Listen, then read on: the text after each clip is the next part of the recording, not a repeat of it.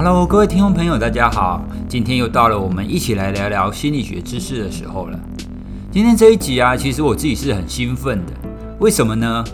因为这一集的主题呢，终于要聊到我的核心专业，也就是睡眠。好，那我研究睡眠的时间呢，从大学一直到博士毕业，都是在研究睡眠相关的。好，所以今天的主题呢，我挑了一个比较有趣的，要跟大家聊聊睡眠跟犯罪之间的关系。好，因为跟志豪聊太多司法心理学的，所以我想到，哎，我们可以来找一下睡眠跟犯罪有没有关系。找了一下，发现还真不少，而且每一个案件啊，都令人拍案叫绝，都非常非常的奇特哈。所以今天就来跟大家分享这一些。那也顺便呢，要趁这一次的机会，跟睡眠产品相关的厂商啊，提出一个挑战哦。因为啊，我的脸书常常在发打脸文哈，就是我常常看到那一些助眠相关的产品，说诶，它的东西啊，多有理论根据啊，多好多好，可以帮助睡眠。那我去找资料一看，发现完全不是这么一回事哈。那它的理论根据，它的研究根本不是他所说的那个样子。如果你是睡眠相关产品的厂商，而你们的东西真的有研究根据的，真的有理论的，那欢迎你把资料寄给我。那如果我阅读了之后发现，诶，对你这个真，你这个产品真的很棒，真的有研究根据，那我愿意免费的在节目上帮你们做广告。OK，好，那在进入我们睡眠与犯罪这个主题之前呢，我们一样再来听听我们的新单元。哇塞，聊心事。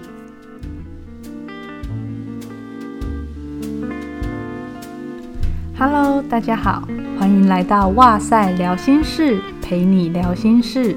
我是心理师娜娜。这个周末就是母亲节了，不知道大家有什么样的计划呢？今天我们挑选了一位母亲的提问来回复，内容是这样的：她说，我是一个双宝妈，自从老二出生以后，陪老大时间就被分割了。每次照顾老二的时候，老大就必须得要等待。虽然他很配合，但难免他在旁边示弱的样子，看在我眼里就觉得很对不起他。可是，一直说对不起，好像妹妹真的抢了他什么一样。我该怎么办呢？听起来真的是有点两难呢。也可以感受到这位妈妈的努力和用心。相信大家在生活中也都有类似的经验。嗯，就是那种你虽然觉得很抱歉，可是也不是真的做错了什么。这种时候要怎么样表达你的感受呢？今天就来跟大家聊聊神奇的道歉法，化抱歉为感谢。生活中我们常常会用到谢谢和对不起这两个礼貌用语，但你知道吗？其实他们给人的感觉却差很多哦。譬如以刚刚这位听众的例子。如果经常说“嗯，对不起，妈妈太忙了，所以刚刚没有办法陪你”，虽然孩子可能会说没关系，可是呢，妈妈还是存在愧疚的情绪，孩子也感觉有点被忽略或牺牲了，两个人的心里比较容易留下负向的情绪经验，而且短时间内这个情况如果没有办法改善的话，“对不起”这三个字听久了就会变得好像没有那么有诚意。可是啊，如果换一句话说，变成谢谢你在妈妈很忙的时候还愿意等待，能自己先玩玩具或做其他有趣的事，这样子既表达了你有注意到孩子正在等你，同时也欣赏他的正向行为，两个人的情绪经验上就变得相对是比较正向的，这也会让你们的关系变得更加紧密哦。而且你还能够透过一句话，就去增强孩子在这个等待的时候，他可以选择去做他自己想做的事。随着孩子慢慢的发展出来，安排自己时间的能力，身为妈妈的你，照顾压力也会减轻了一些，可以说是一举两得呢。对大多数的人来说，搞砸某一件事情之后，要好好道歉，其实并不容易。有时候啊，我们会急着想要逃开自己懊悔和自责的情绪，或是太害怕对方会因为自己做错事而讨厌自己，结果在对不起的后面，常常会接着一连串的理由或是借口，变得很难真心诚意的开口说对不起。之所以真心诚意的道歉那么难，或许是因为在心里，我们会觉得说“对不起”这三个字等于我错了，而我错了又代表我不值得被爱。但是如果改成是说“谢谢你”的话，这时候就会变得容易多了哦。迟到的时候，一句“谢谢你愿意等我”，在表达歉意的同时，让对方更能感受到你的重视和爱，彼此的关系也会变得更加的紧密。今天的留言简短回复到这边，希望大家都能化抱歉为感谢，你会发现自己拥有的比想象的更多、更美好。接下来就开始我们今天的主题喽。各位听众朋友，大家好，欢迎收听《哇塞新观点》，我是主持人蔡宇哲。这个节目呢，主要就是会跟大家聊一些生活当中心理学的观点，一些心理学或神经科学相关的书籍跟大家分享。好，那其实我一刚开始在学生时期研究睡眠的时候，觉得说，诶，你为什么要研究睡眠？他不过就是躺在那边睡觉吗？他有什么好奇特的吗？那等到我开始研究之后，还发现还真多，有非常非常多很奇特的一个现象哦，它会出现在一般人，出现在一些比较特别的情境底下。所以今天我们就找了一些比较特别的，哦，就是在跟大家聊某一些情境底下的睡眠，它可能会出现一些很特别的情况。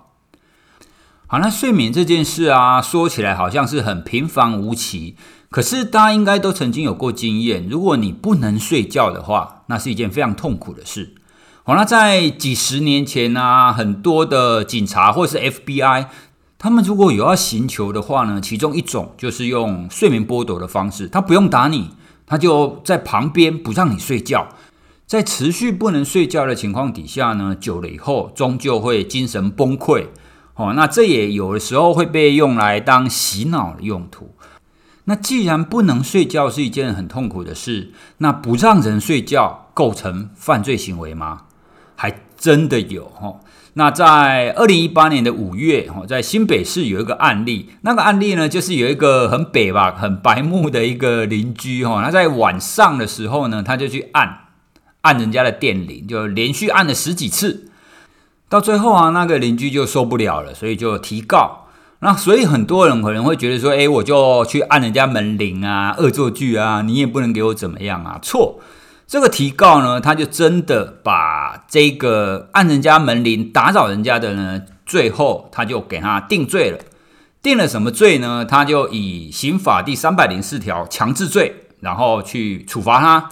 为什么呢？好，那在这个判决书当中啊，法官是这么写的，他说。因为他用电铃的声响导致他没有办法睡眠，妨碍他正常休憩睡眠以及居住安宁的权利。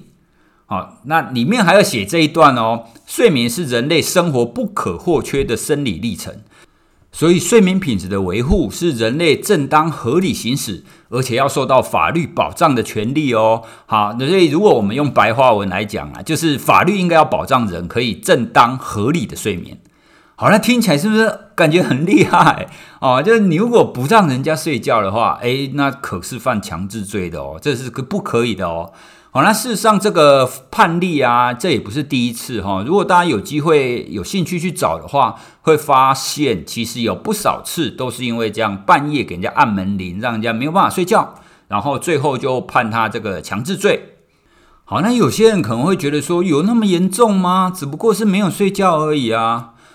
那其实啊，睡眠睡得好不好，会因不同的人会有不一样的反应。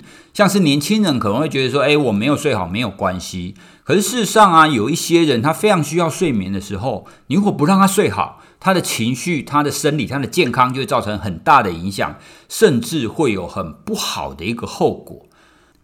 二零一五年十一月有一个新闻哦，就是在高雄啊，正在进行铁路地下化的工程。那刚好啊，住在这个工程旁边的一个住家有一个妇人，那个妇人呢，因为自己本身有生理的疾病，在家休养，然后又因为晚上一直在进行工程，所以她一直没有办法睡觉。那她的情况就越来越严重，最后怎么样？你知道吗？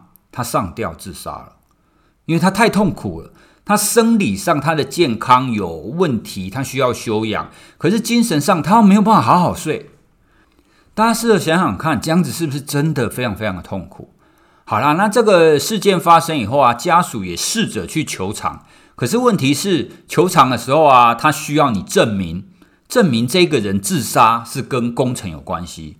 可是这种东西要怎么证明？就像我们刚刚讲的，其实睡眠不足或睡不好所受到的影响，每一个人都不太一样。那这个夫人她刚好是需要休养，然后身体也很脆弱的时候，这个时候心理本来就很脆弱了，然后又让她睡不好，所以就发生这样一个非常遗憾的一个事件。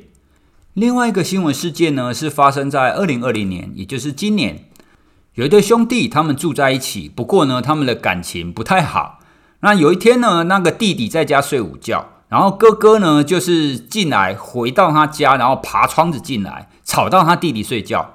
那弟弟就俩拱哦，那弟弟就抓狂，就把他哥哥杀死了。这是不是很扯？就只不过是吵到你睡午觉而已，然后你就把自己的亲生哥哥给杀死了。哦，所以这个事件呢，也让我们知道，其实当睡不好的时候，它真的会让人的情绪的控管、行为的控管，哦，发生非常严重的一个损害啊。那到时候啊，会根据不同的人，会做出各种奇奇怪怪、很特别的一个事件，真的是很难以想象的。所以啊，从上述这几个案例，各位就可以知道，你没有让人家好好的睡，这真的是一件缺德而且还犯罪的事情。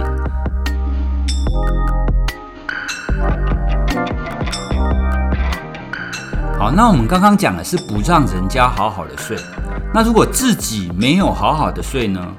诶，各位听众朋友，如果万一没睡好的人啊，他其实也有可能会犯罪的。为什么呢？因为当你如果没睡好的话，你就会瞌睡嘛，那精神就会恍惚，记忆就会不好，自我控管就会变差，行为也会出现很多奇奇怪怪的事件。好，那。二零一零年啊，就有一个案件。这个案件呢，是有一个妇人，大概六六十几岁哈，一个六十几岁的妇人，她去大卖场，然后去大卖场，她就在那边试穿衣服。那试穿了以后呢，她就没有脱下来，然后外面又穿了一件她自己的外套。好啦，那如果你是大卖场的人员啊，你看到有人在试穿的时候穿上去，然后再穿上自己的衣服，你会不会觉得他是小偷？一定会嘛。好，所以当时啊，大卖场当中的员工啊，就盯上他了，然后就看看他有没有付钱。果不其然，他出去的时候呢，他穿在里面的那一件外套就没有付钱。可是问题是，他其他购物车的东西他有付钱，他就只有穿上身上那一件没有付。所以啊，大卖场的员工啊，就把他报警处理了，那就说他偷窃嘛。但是啊，最后这个妇人她的偷窃罪最后是无罪的。好，那为什么呢？为什么他自己没有睡好，然后去偷人家的衣服，最后还会无罪啊？这是不是太扯？好，那我研究了一下他里面的资料啊，发现其实那个富人呢，他的确有这个病史。哦，也就是说，他因为这样子睡眠不好，然后忘东忘西，没有付钱的情况，其实很常出现。哦，他们也去找了这个富人常常去的市场的摊贩来作证。那个摊贩就说，这个妇人买菜的时候啊，就很常没有付钱，然后就走了。所以显然忘东忘西这个情况啊，不是第一次发生，而且不是他故意的哦。因为那些摊贩啊，最后这个妇人都有付钱啊。那而且在这个大卖场啊，其实以前这个妇人他其实都有付钱哦，他付的钱呢，从几千块到几万块都有哦。所以从一些资料当中啊，就发现其实这个妇人并没有偷窃的动机哦，因为。他在购物车上其他的东西他是有付钱的，他就只有穿在身上那一件他忘了付哦，所以最后啊就是判无罪哈，就是觉得诶，他真的不是故意的，他单纯是因为有睡眠问题，然后让他白天的记忆啊、行为啊、控管啊变得比较不好，所以才会发生这种忘了付钱的事。好，那他的睡眠问题是什么呢？哦，他就是罹患了一种很常见的，我们称它为睡眠呼吸中止症。那睡眠呼吸中止症，顾名思义，就是这一些患者呢，他在睡觉以后，熟睡了以后呢，他的呼吸会暂停，好，他会停止呼吸。这个停止呼吸呢，大部分都是因为阻塞性的，哦，就是他的上呼吸道会塞住。那塞住呢，他就会再醒来喘气，好，那喘气以后再睡。所以这种睡眠呼吸中止症的个案呢，他的睡眠的品质非常非常的差，他的睡觉很浅，他几乎没有深层的睡眠。可是呢，这些个案，这些患者通常不太知道自己的问题是什么。好，除非他们有去做检查啦，或者是他的伴侣有跟他说：“诶，我看到你睡觉的时候都不会呼吸哦，你怪怪的。”好，所以这种睡眠呼吸中止症的盛行率其实蛮高的。好，那我们在这边呢，也顺便跟各位宣导一下，什么样子的人很有可能会有睡眠呼吸中止症呢？第一个，他打呼的声音很大。哦，因为这种个案，他的打呼声音通常非常非常大，不只是吵到睡他旁边的人，甚至睡他隔壁房间或者是邻居都会被他吵到。好，所以打呼声音很大。第二个是肥胖，第三个是男性，第四个是中老年。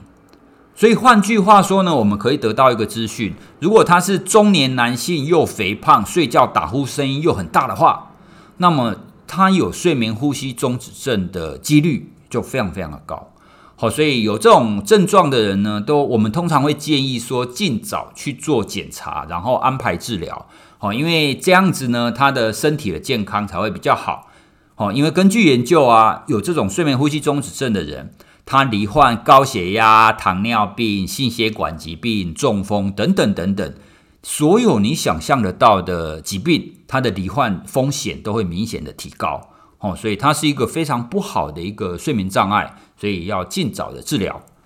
好啦，那我们刚刚讲的那一个妇女，就是因为她有睡眠呼吸中止症，所以她的行为会常常有这种记忆不好啦、精神恍惚啊、控管变差的情况。好，那如果讲到这边呢、啊，我们套句乡民的逻辑，就会说，诶，那如果他有睡眠呼吸中止症，就可以无罪喽？那我是不是可以去开个诊断书，说我有睡眠呼吸中止症，所以我就可以到处去偷东西，都会无罪呢？好，并不是这个样子的哈。如果各位感兴趣的话，你也可以去查。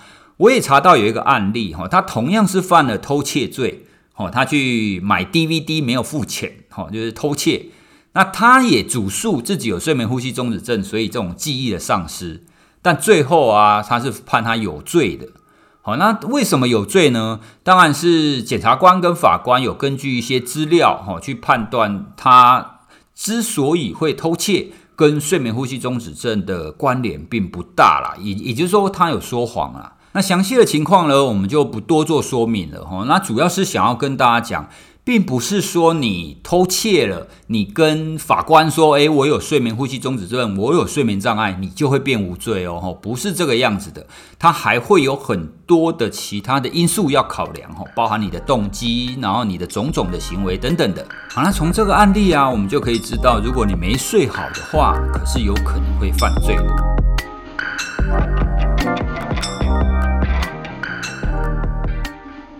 好，那接下来啊，我们再来谈另外一种情境。好，那既然说没睡好会犯罪，好，那我吃安眠药总可以吧？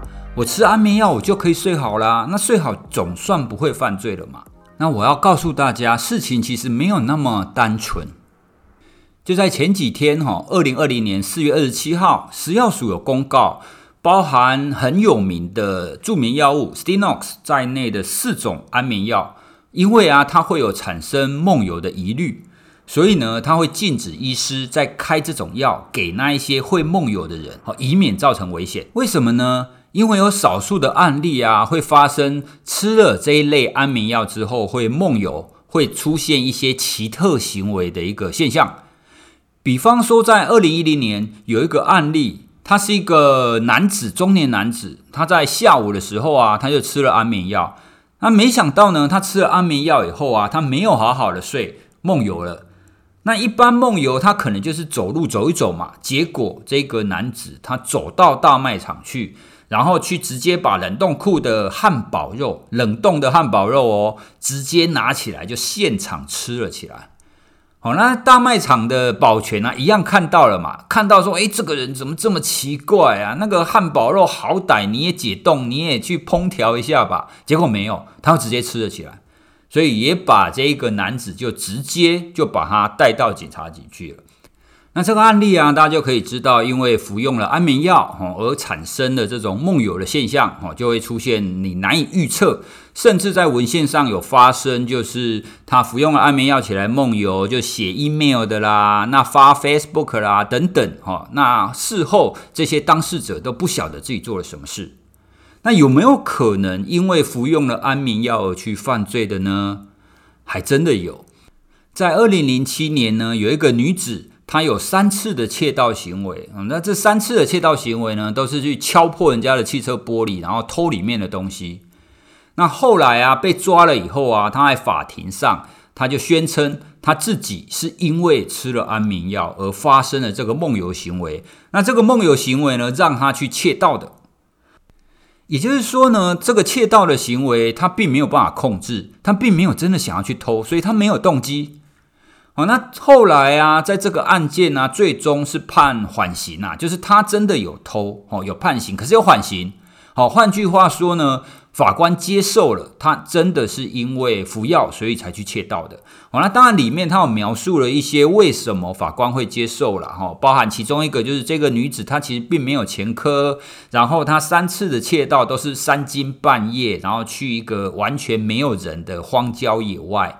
好，那法官可能觉得说，哎，这其实不合理。你要偷，你不需要跑那么远嘛。好，所以就相信，哎，他真的是因为服药而导致梦游的关系。好，那因为这样，所以就让他缓刑。好，就没有真的比较重的宣判。好啦，那讲到这边呢，当然可能又会有一些疑虑啊，说，哎，那这样子以后我去偷东西，我就说我吃安眠药就好咯。我吃安眠药，所以我梦游啊，所以我偷了，这不是我故意的啊，这样是不是就可以缓刑或者是无罪？啊，在我在查这些资料的过程当中啊，我发现还真的很多案件都是宣称他有吃安眠药导致梦游，所以他才偷窃、才性骚扰、才怎样等等等等的很多。但是呢，大部分其实都判有罪的。好像是二零一零年有一个案件，哈，他是也是在大卖场，然后他偷吃人家的东西，而且买东西还不结账，那最后呢，一样被逮了。那被逮了，告窃盗以后啊，他也说，诶，自己因为吃了安眠药，然后梦游，所以买了东西没有结账，不是他故意的。那最后法官不相信他的说法，哈，那当然里面有描述啦，描述整整的过程。那法官呢就不相信他说的哈，说是因为梦游的关系，所以才去做这种窃盗行为的。所以啊，大家也不用担心说哦，那这样很多人去窃盗以后啊，就说他吃安眠药就好了。事实上会根据很多的资料去研判的。哦，法官其实没有那么笨呐。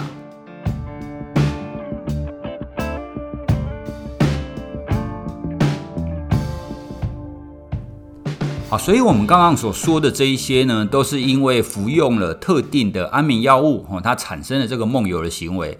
所以，刚刚我们也提过啊，食药署它有禁止，就是如果这个个案他吃安眠药本就会有梦游行为的话，那就不要再给这些个案哈吃这种安眠药了。但是，我要提醒大家哦。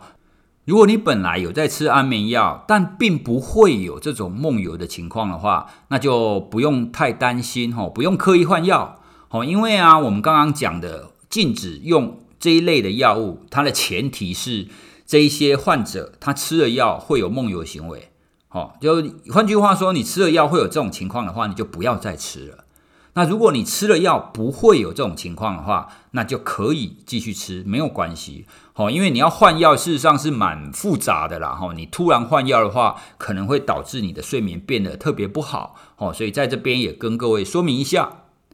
好啦，那我们刚刚谈的是因为服用安眠药而导致梦游的行为。那如果是真正他本来就会梦游呢？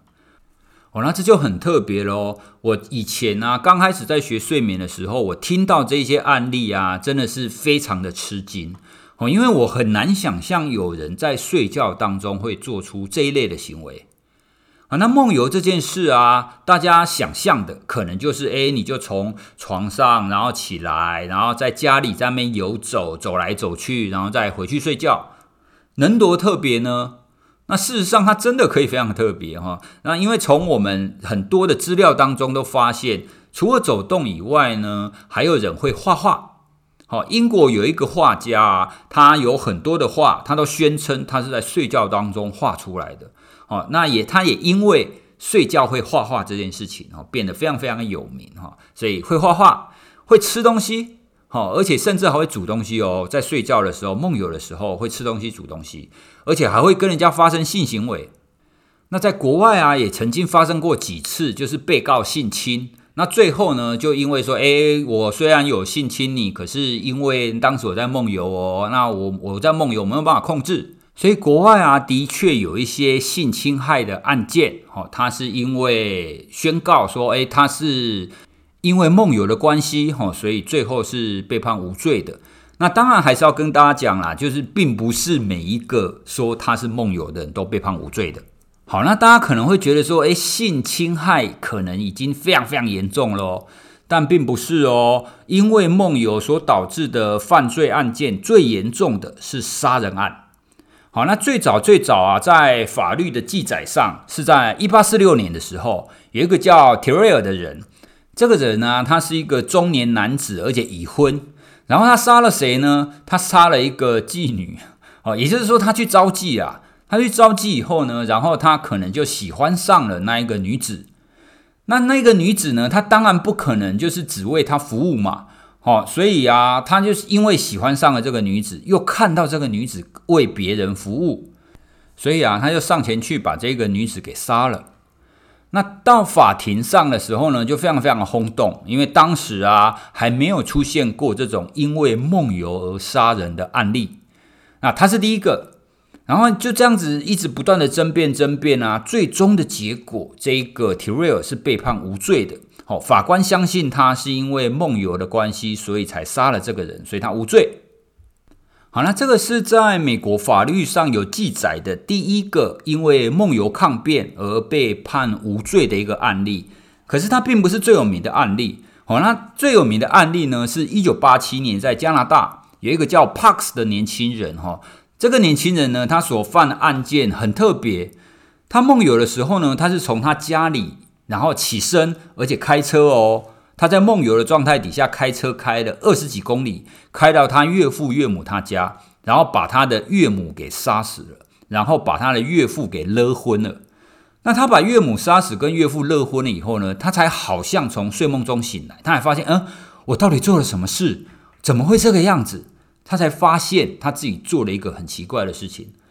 那他杀死了岳母，然后勒昏岳父这件事情，他都都被看到啦，哦，所以他当然就被抓了。那最后呢，在法庭上，他也是提出，因为我是在梦游的关系，所以才犯下这个案件的。那当然有很多的争议啦，说怎么可能？你梦游怎么可能会开车？你怎么可能会这样？等等等等的。啊，但是到最后呢，法官。最后还是宣判他是无罪，因为接受法官相信他真的是因为梦游的关系。好了，各位听众朋友，你听到这边啊，你可能会觉得神扯，怎么可能？睡觉的时候你居然还会开车，而且你还会敲门，你还会杀死人，还勒昏人。好，那我跟各位报告一下，梦游这个情境啊，它并不是那么单纯是在睡觉或者是清醒。你可以简单的想象一下，它就很像是。一个人他介于睡觉跟清醒的中间，他有一部分清醒的功能，也有一部分睡眠的状态。那因为这样子啊，所以变成是他一些比较基本的行为他是可以做的，可是呢，他又没有太多的自我意识跟自我控管的能力，所以他会做出很多很奇怪的事。好啦，那可能很多人又会担心说，哇，那这样子是不是以后只要梦游的人，他就可以去杀人？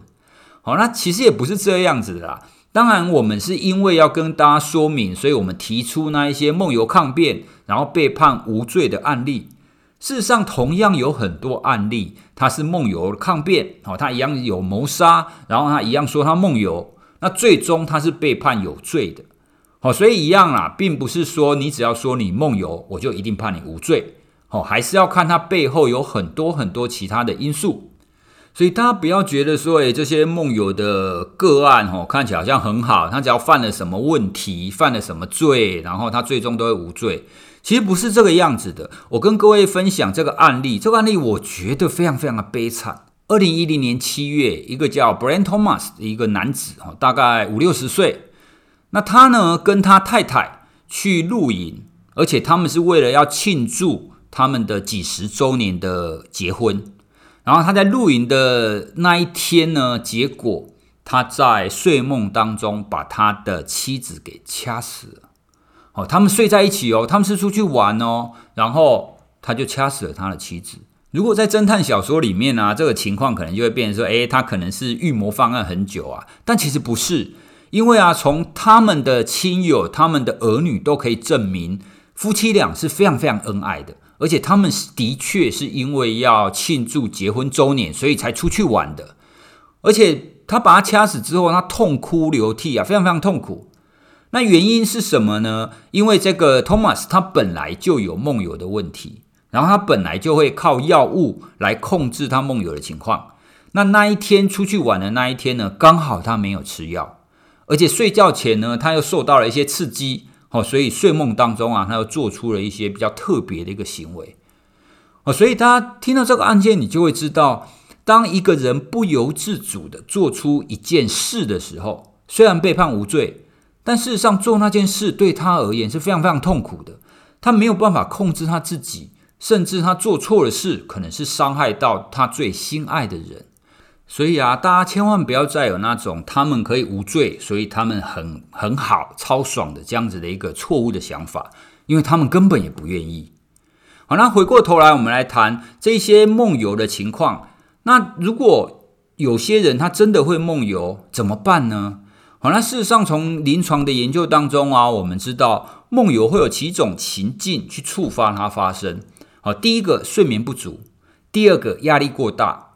第三个作息不稳定，第四个喝酒，第五个就是我们刚刚讲的特定的助眠药物。哦，所以啊，如果是本身就会梦游、比较会梦游的人，哦，请记得你要睡眠充足，要有适度的舒压，然后作息要稳定一点，然后千万不要酗酒，避免这些触发因子的产生，就比较可以去预防跟避免梦游的发生啦，哈。今天的主题呢，跟大家谈一些比较特别的哈，在睡眠当中会发生的一些特殊情况啊，甚至是会犯罪的情况。那也跟各位解释了，不管是服用药物也好，或者是他本来会梦游也好，事实上都不是他们愿意的。而根据法律，因为他们没有自主意识，所以在刑罚上就会比较减轻哈，甚至会判他无罪。那大家如果可以理解、可以接受这一些梦游相关的一个犯罪的减轻，那我想大家应该也比较可以理解为什么那一些精神障碍者，好，他犯罪了以后呢，法官会帮他们减刑，或者是判他们无罪的一个案例。哦，因为他最核心的仍然是我们一直在强调的，他当时并没有自主能力，他没有办法自己控制嘛。哦，所以啊，其实，在我们的生活当中啊，有很多的这一类的情况，哦，不管是精神障碍，或者是我们今天谈的睡眠相关的特殊的情况，它都是有可能发生一些悲剧的。而且，千万不要认为这些人很好，哦，他可以不用受到制裁，因为他们内心所受的痛苦绝对不会比一般人还要少。好，以上呢，就是今天要跟大家分享的睡眠与犯罪的议题。那在节目的后面呢，我们再来简单回复一下几位听众朋友的留言，好，因为啊，我们本来留言在前面啊，不过啊，有一个听众朋友他很好心的说，我们前面五分钟都在讲废话，哦，那可能是在前面在回复或者在解释的时候讲太久了，哦，所以我们就把听众朋友的回复我们都移到节目的后面。那有一位听众朋友啊，因为铁路杀警案的情况，那他觉得很好奇，为什么会被判无罪呢？哦，那我们在这几天其实也在我们的粉砖上发了很多的文章，我们有转了很多的影片或者是文章，都在谈为什么会无罪这件事哈。所以这位听众朋友，你如果感兴趣的话，欢迎你去我们的粉丝专业哈，他有很很多的文章可以参考哈，因为他会聊会聊不完。那有一位听众朋友啊，因为我们上周我们有问到说，诶，大家会不会觉得我们的资讯量太大？那希望我们可以把资讯量减少一点，哦，多做一些聊天。哦，那这位听众朋友他就很快的，就是帮我们留言说，诶，不要这样子，哦，那因为他觉得听了我们的节目觉得很充实，哦，那希望我们可以继续保留。好了，这个礼拜啊，确实收到了几个这样子的讯息哈，都希望我们可以维持本来法克心法聊天室哈那样子的资讯密度。然后虽然没有办法很轻松的在聆听，好，那但是听完了觉得非常的充实。我们非常感谢这一些忠实的听众给我们的回馈。那也确实，如果我们这样子的谈论哈，可以让大家有一些收获，那这个正是我们做这个节目所想要得到的结果。哦，所以啊，我们不管是法克心法聊天室，还是我们的新观点，我们当中的资讯密度暂时就不会再做调整了。好，那其实事实上啦，我自己是觉得法克心法聊天室资讯密度要调整，其实还蛮难的，你知道吗？哦，因为偷偷跟大家讲，跟志豪录音的时候，我都要出手制止他哈，因为他一开讲，他就几乎是停不下来的那种情况。哦，所以啊，我也在想说，如果你要叫他多讲一点乐色话，然后不要资讯密度那么高，哈，其实蛮难的，哈，他是那种开讲就滔滔不绝开始讲的人。好，那以上就是我们今天的几位留言的回复喽。所以各位听众朋友，如果你有想要跟我们回复的，或是你有什么想法想要跟我们回馈，或是你想听什么样子的主题呢，都欢迎你就是跟我们联络。还有还有，最后就是我们在节目一刚开始，我们提出来一个挑战，就是如果你有睡眠相关的产品，你真的有科学的根据的话，也欢迎你寄给我。好，那我们看到确实觉得说，诶，你这个真的很棒，我们愿意免费帮你做广告哦。好啦，那我们今天的节目就到这边喽。好，那谢谢各位的收听，我们下周见喽，拜拜。